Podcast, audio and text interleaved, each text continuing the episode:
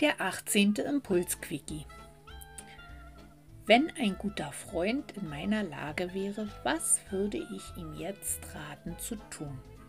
Guten Morgen, Mittwoch früh 6 Uhr in Deutschland.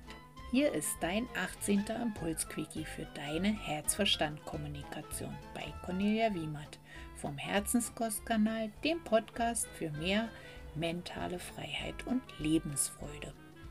Heute mit dem Thema wenn ein guter Freund in meiner Lage wäre, was würde ich ihm jetzt raten zu tun?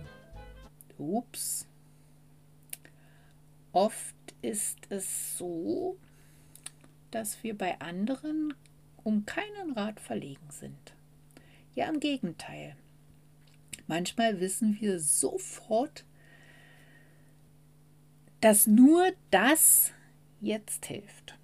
Oder er oder sie doch dies oder das jetzt nicht bringen kann, weil doch das und jenes dann passieren könnte oder eintreten könnte.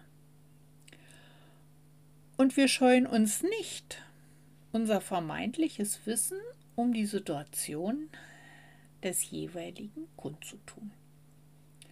Manchmal sind wir dann sogar ziemlich beleidigt oder ziemlich getroffen, wenn derjenige dann doch sein eigenes Ding macht. Um dann, wenn es schief geht, zu sagen, habe ich dir doch gleich gesagt. Und dann womöglich dieses da da da da da da heraushängen lassen. Doch wie ist es, wenn wir Herausforderungen und Fragestellungen und Probleme selbst haben, dann ist diese Quelle des guten Ratschlags, den wir sonst so spontan anzapfen können, plötzlich und unerwartet versiegt und staubtrocken. Und überhaupt, unsere Probleme sind ja viel größer und tiefer und weitreichender da ist es eben mit der Lösung nicht so einfach. Wenn ich nur das Problem von dem und dem hätte, na dann wäre ja alles halb so wild. Das wäre ja, ja auf jeden Fall kein richtiges Problem. Naja, ist das Tatsache so? Wessen Realitäten treffen da aufeinander? Es ist doch so, jedes Problem, Herausforderung, wie auch immer du es bezeichnen magst, ist deine ganz eigene Realität und kann nicht in objektive Schweregrade oder so klassifiziert werden. Denn es ist ja für den eine Herausforderung, der sich dahingehend entwickeln, also weiterentwickeln möchte. Also sozusagen eine Lernaufgabe. Die Ratschläge, die wir dann immer so perfekt zur Hand haben, sind entweder fundiert, weil wir uns eben auf diesem Gebiet entwickelt haben, oder eine These.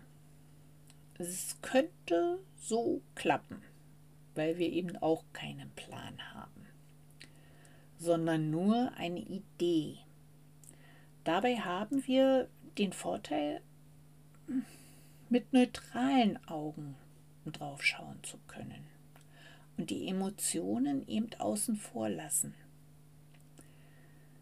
Also, wenn wir so wieso für andere perfekt darin sind, Thesen und Ideen als Ratschläge zu verkaufen, warum dann nicht auch bei unseren eigenen Problemen?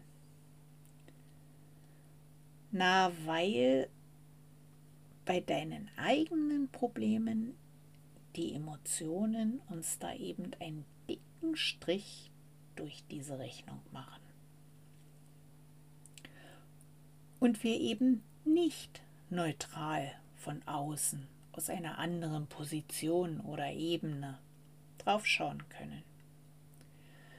Wenn dir das gelingen soll, damit du dir die Frage stellen kannst, was würde ich meinem besten Freund raten, benötigst du vermutlich eine kleine energetische Hilfe.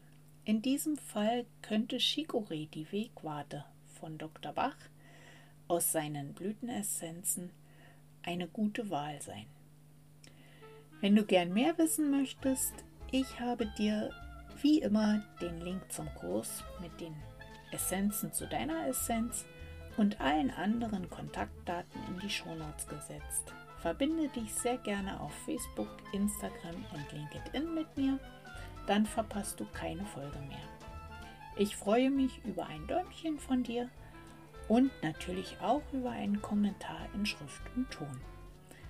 Und verbleibe jetzt mit liebevollen Wünschen für deinen Tag deine Cornelia vom Herzenskostkanal, dem Podcast für deine herzwärmenden und herznährenden Themen.